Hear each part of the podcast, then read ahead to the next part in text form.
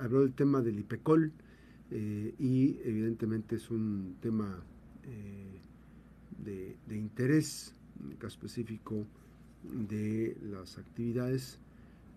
también vamos a escuchar lo que dijo la, la gobernadora Indira Vizcaíno respecto a estos temas en el primer, en el reporte de mi compañero Daniel Sebastián, viene precisamente un dato eh, donde dice que no compartía, eh, no compartía la información eh, respecto a los temas relacionados con la, las acciones del el propio este, dirigente sindical Martín Flores Castañeda y conocer a detalle pues son dos momentos. Primero quisiera abordar por, por el tema de, por la presencia, digamos, por los momentos. Eh, se han hablado de dos cosas, Martín, de que hubo una actitud violenta al abordar al, a una de las corcholatas, a Dan Augusto López, y ahí al final, bueno, sabemos que en, el, en lo corto, en el diálogo tú con él, pues eh, se logró conocer mayor, a mayor profundidad lo que está ocurriendo con el tema de las pensiones del IPECOL y las acciones que no se hicieron, eventualmente por los temas que tendrían que haberse realizado, las gestiones eh, para el rescate de este instituto. Buenos días. Buenos días, Max, ¿cómo estás? Gusto saludarte. ¿Qué nos puedes compartir con esta información? Esto que ocurrió en Manzanillo, se habló de alguna cuestión ríspida, es cierto que ustedes se comportaron violentos, y la otra, ¿qué, se logró conocer con el contacto, con la interacción del propio Dan Augusto? Mira, gracias. Primeramente decirte que nuestro nuestra lucha es pacífica. Siempre lo hemos acreditado. Es un domingo en la tarde familiar. Mis compañeros fueron con mucho entusiasmo con mucho entusiasmo a pedirle a Don Augusto que cumpla su compromiso de traernos la propuesta de rescate financiero, que quedó de traerlo el 22 de noviembre. A eso fuimos. En ningún momento hubo violencia, por el contrario, lo que pretendían era subir al escenario sin escuchar a los trabajadores. Y lo único que hicieron es empujarnos. Fueron a empujones que nos propiciaron ellos y que nosotros no contestamos. Lo único que se le dijo a Dan Augusto es que cumpla. Eso sí fue una consigna que hicieron los trabajadores de manera espontánea para decir cumpla, que cumpla. ¿Hubo ofensas? ¿Hubo, ¿Hubo ofensas? Ninguna.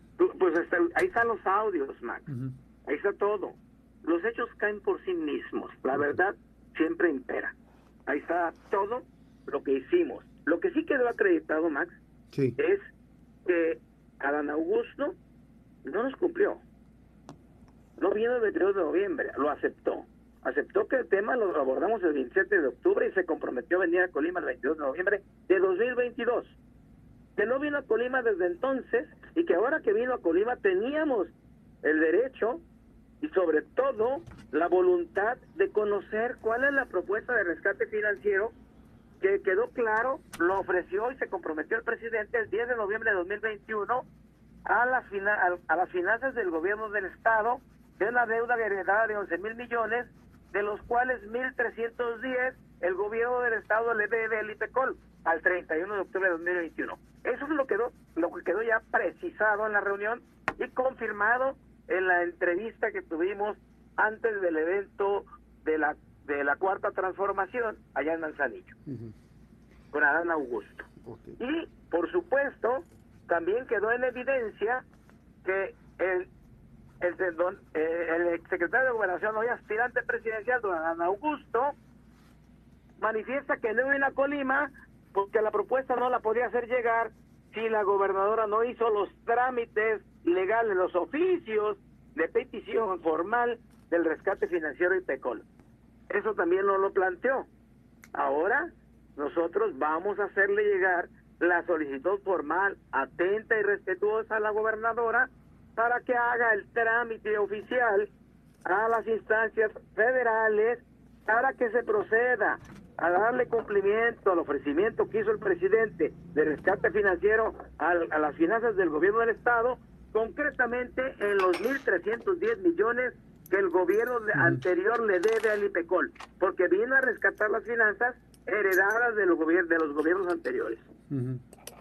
Ahora, Martín, este, bueno, ya entrando en la danza de los millones, ya entrando eh, en este tema y con el movimiento que se hace, este, ayer la gobernadora salió a decir que no estaba de acuerdo contigo. Digo, no tendría por qué estar de acuerdo contigo. Sin embargo, ella ve otro escenario. O sea, yo creo que la pregunta no estuvo bien planteada. Lo que dijo el propio Dan Augusto fue muy claro. Nunca se gestionó el rescate financiero del IPECOL. Nunca.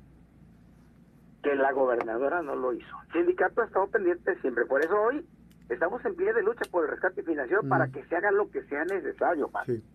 Y lo único que pedimos es humildad de parte de la gobernadora para aceptar y reconocer que solo no puede, que ocupa apoyo. Porque a veces nosotros queremos poder y las finanzas no te alcanzan para pagar 1.310 millones de pesos que te heredaron, pero ahora 360 nuevos millones que debe la actual administración al IPECOR de 18 meses de no pagar aportaciones. Oye, pero ella dice, a ver, pero ella dice que, que va al corriente, Martín. Ella dice que va al corriente. Debe 360 millones el, el Poder Ejecutivo del Estado al IPECOL. Y yo no digo personas, el Poder Ejecutivo.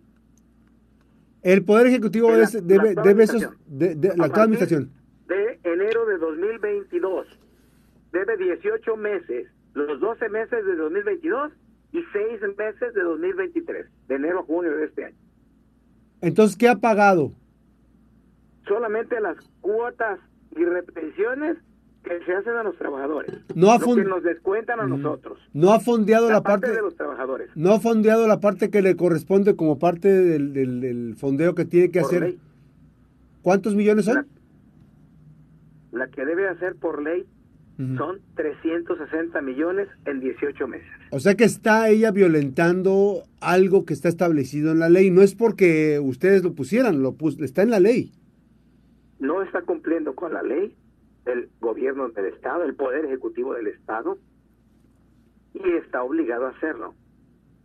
La gobernadora protestó cumplir y hacer cumplir la constitución política de los Estados Unidos mexicanos, la del Estado y todas las leyes que de ella emanen. Una ley que le obliga al gobierno del Estado a aportar para el futuro pensionario de todos los trabajadores del gobierno es la ley de pensiones de los servidores públicos del Estado, la cual no se está cumpliendo. Ahora, ella habla del rescate del tema que antes había discrecionalidad. Oye, en 2021, para resolver los temas del pago de los trabajadores, ¿no hubo discrecionalidad con los recursos? ¿Cómo les pagaron? ¿Les mandó? Voluntad. ¿Eh? Aquí se ocupa voluntad. Así es. No discrecionalidad, voluntad. Porque recursos hay. Y, digo, y Colima, el, el estado de Colima, le aporta muchos recursos a la federación más de 120 mil millones de pesos anuales, 100 mil de las aduanas y más de, perdón, y más de 40 mil de impuestos, ISR, IVA y, y, y, y, EPS y SAN, todos los impuestos federales que en Colima se cobran son muchísimos. Y el impuesto aduanal. Así es. ¿sí? Todo esto le genera un caudal de recursos a la federación de más de 140 mil millones de pesos de los cuales solamente nos regresan 18 mil. Martín, en este, en este proceso la eso hay que pedirle al que tiene el dinero, y el que tiene el dinero, que tiene el monopolio de los recursos fiscales, que es el gobierno de México, y tiene la administración y la distribución de acuerdo a la ley de coordinación fiscal, pues claro que entran auxilio de las entidades federativas cuando no les alcanzan los recursos a cumplir sus obligaciones legales y fincar responsabilidades a los, a los servidores públicos, al exgobernador, si violentó la ley, desvió recursos o se lo robó. Que le apliquen la ley, pero que no castiguen a los trabajadores no pagándole al IPECOL. Ahora, esa es la parte, también Adán Augusto puso el dedo en la llaga, el tema de, de, la, de fincar responsabilidad a los responsables de esa, de esa parte. Eh, recordemos que el gobierno anterior, el gobernador anterior, José Ignacio Peralta Sánchez, debió haber pagado el fondeo eh, que le correspondía a su administración, sin embargo no lo hizo. no hay argumentación porque hablamos, o sea, en este año también está presupuestado ese recurso como parte del, ejercicio fiscal, ¿no? Sí, tanto en 2022 como 2023. O sea, está presupuestado. Fueron 200 millones ahorrados. O sea, no los pagó y por lo tanto se llama ahorro, no pagar. No pagar la aportación de los trabajadores al IPECOL. El gobierno se ahorró, o sea, no los pagó y lo han anunciado como ahorro, como un logro. Cuando está faltando la ley. 200 millones, 210 del año 2022 y de este año van 150. Ahora, Martín, tú hablas de voluntad política. Eh, evidentemente, digo, pensando en un escenario complicado, nada más para ponernos en una situación real, este gobierno, el gobierno de Indira Vizcaíno, puede hacerse de la vista gorda y no darle prioridad al tema de pensiones del Estado? Puede, pero no debe. Porque nosotros consideramos que es un ser humano mm. con cualidades, con sensibilidad, bueno, es, maestra es maestra en derechos humanos, ¿eh? Con sentido de responsabilidad. Es maestra en derechos humanos. Tenemos un gobierno de la, emanado de la cuarta transformación de izquierda que está del lado de los trabajadores. Y nosotros creemos que así es. Tenemos confianza en que así es y así va a ser. Oye, pero además es maestra en derechos humanos. Se acaba de titular. Por supuesto. Eso le permite que con esa vocación humanista piensen los trabajadores. Ayer se le escuchó muy claramente que está preocupada por los trabajadores. Yo comparto que sí me lo ha manifestado y ha hecho esfuerzos, pero se ocupa más. Se ocupa pedir apoyo cuando alguien te lo ofrece y aceptarlo. Si el presidente de México vino y el 10 de noviembre se ofreció y se comprometió al rescate financiero integral de las finanzas del gobierno del Estado, con apoyo económico y financiero, hay que tomarle la palabra, pero hay que hacer las gestiones, hay que hacer los trámites oficiales que necesita la Secretaría de Hacienda, la Secretaría de Gobernación, la, dirección de el director general de Banobras, para que con instruyó públicamente a esos servidores públicos de la nación para que atendieran el caso Colima. Vino al rescate de Colima el presidente el 10 de noviembre de 2021, a nosotros no se nos olvida y no se nos va a olvidar hasta que se cumpla. Ahora, ¿qué están esperando ustedes? ¿Qué espera Hugo Vázquez Montes, eh, que fue nombrado por Indira Vizcaíno, para denunciar este incumplimiento de la falta de pago? Pues eh, carácter. Tener carácter nada más. Y capacidad. Entonces están desviando. y honestidad. ¿Están desviando los recursos económicos en este momento? ¿Este gobierno está desviando recursos igual que ocurrió con José Ignacio Peralta? Yo no quiero juzgar esos temas. Yo lo único que digo es que no le han pagado al IPECON. Bueno, pero esto, esto y un, este es un, esto, esto y un desvío es lo mismo. Que el pueblo lo juzgue, los tribunales lo juzguen, que la historia lo juzgue. Pero quién lo va, quién lo va a propiciar el, esta, esta situación, porque finalmente, si tú me estás diciendo ahorita, Martín, que son 200 millones de pesos del año pasado y son más de 150 millones de pesos este año, entonces, ¿dónde está la coherencia si no se depositaron y lo presentan como un ahorro? Nosotros estamos haciendo lo propio. Por eso, gracias por este espacio, Max. Porque estamos denunciando públicamente este hecho, pero además estamos acudiendo a las instancias legales. Quiero informarles que en enero, a propuesta de su servidor como integrante del Consejo de Administración, le solicitamos al director general del IPECOL procediera en uso de las facultades que la ley le confiere y su obligación. A determinar el crédito fiscal por el adeudo de todo el 2022 que tenía el Poder Ejecutivo del Estado con el IPECOL por falta de pagar sus aportaciones. Que le fincara un crédito fiscal y procediera al cobro coactivo. Se llama procedimiento administrativo de ejecución, que es cobro, embargo de bienes y afectación de participaciones, en su caso tal como lo previene la ley de pensión que aprobó por unanimidad, por la mayoría. No votaron a favor ni el, ni, el representante o la secretaria de Finanzas ni el de Administración, pero todos los demás lo aprobaron, incluyendo el director, porque no le quedaba de otra. Mal harían no aceptar su responsabilidad.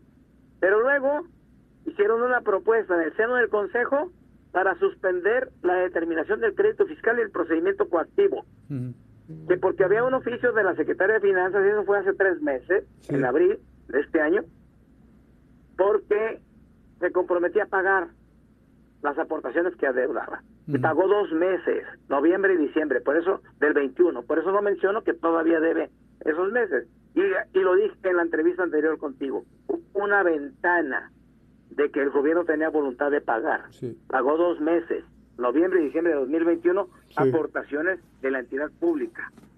Con eso se sometió a votación el Consejo suspender el procedimiento coactivo mm, pero... Pues, y el sindicato de gobierno votó en contra. La Unión de Sindicatos y la Federación de Sindicatos. Y el sindicato del CENTE, el, líder del CENTE votó a favor de que no le cobraran al gobierno del Estado. qué vergüenza. Y también los representantes de Manzanillo, de Tecomán. ¿A favor también votaron? Y los de los órganos públicos autónomos, porque no quieren pagar, porque quieren hacer lo mismo. Todos los demás votaron a favor de que no procedan coactivamente a cobrarle al gobierno del Estado. Y está suspendido, suspendido. En la siguiente decisión vamos a pedir que se active, se reactive. Es el procedimiento legal, es el instrumento que nos da la ley para cobrarle al Poder Ejecutivo y es eficiente si el director de, del IPECOL se aplica. A mí me llama mucho la atención que el director de IPECOL diga que todo está bien cuando hay tanto, tanto dinero que le deben. Me preocupa que digan que el IPECOL tiene vida larga si no pagan. Me preocupa que digan que no está al borde del colapso financiero si apenas les alcanza para pagar las jubilaciones actuales. y, no prestan. Cada mes 20 o 30. Así es. Y no prestan dinero. Y no hay dinero para prestar. No hay dinero para capitalizar. En lugar de tener esos 1.600 millones activos, eh, logrando capitalización gracias a los intereses que pagan los trabajadores por sus préstamos, que hoy tuviéramos más de dos mil millones de pesos, más. En, activo. Oye, Martín, pero ¿qué va a pasar? Este, ya vamos sobre el segundo año, son 18 meses, vamos sobre el segundo año. ¿Se van a esperar a, lo que, a los acuerdos políticos, a la voluntad política, cuando estamos viendo que se tiene que proceder legalmente por un incumplimiento? O sea, no es posible que varios, o sea, lo del año pasado y lo que va de este año no se estén pagando. Nada más pagaron dos meses de lo que va de esta administración. O sea, que deben 16 meses. Están esperando un acuerdo político. ¿Son los acuerdos políticos los que tienen que resolver este tipo de problemática? ¿O se van a esperar hasta que termine el sexenio de Indira Vizcaíno para, que, para reclamar? Estamos activos y estamos en pie de lucha. Y es hoy el objetivo del sindicato del gobierno del Estado. El rescate financiero de PECOL y en ello no vamos a dar ni un paso atrás. Y estamos muy unidos y la unidad nos fortalece. Yo agradezco mucho a los compañeros miembros del sindicato de trabajadores al servicio del gobierno del Estado dar la cara, enfrentar a la autoridad y decirle, cumpla su compromiso, pague. Y pedirle a las autoridades a la Fiscalía Anticorrupción que proceda contra Nacho Peralta porque tiene denuncias penales, como bien lo dijo la gobernadora, de parte del sindicato, ¿eh? y también del anterior director del IPECO, Lamín Legazpi Soto, por, mm. porque denunció a partir de que el líder del sindicato del gobierno del Estado solicitó que se procediera a denunciar penalmente el desvío de esos recursos por retenciones de cuotas de los trabajadores por 310 millones de la administración pasada. La denuncia se presentó en septiembre de 2021, siendo gobernador todavía Nacho Peralta. Por eso, cuando escucho a la gobernadora que dice, ¿por qué ahora tan activos y antes no? Todo el ah. tiempo hemos sido activos y a ti te consta más. Así es. Y a todos los radioescuchas. Hemos estado activos porque este tema ya no puede esperar. Así es. Bueno, pues hay, hay una situación que hay que decir que también el exdirector de, del IPECOL ya tuvo dividendos de esta, de este de, esta, de estos pasos que dio, eh, de haber enfocado sus baterías a incriminar a, Carlos Noriega, pues ya bueno, ya se habla de algunas eh, sindicalizaciones o basificaciones, perdón, ya le llegó la basificación y ese tipo de cuestiones en esta administración. Pero bueno, son cosas que finalmente mm, se van eh, desahogando paulatinamente. Lo cierto es que en este momento, o sea, es falso lo que dice la gobernadora.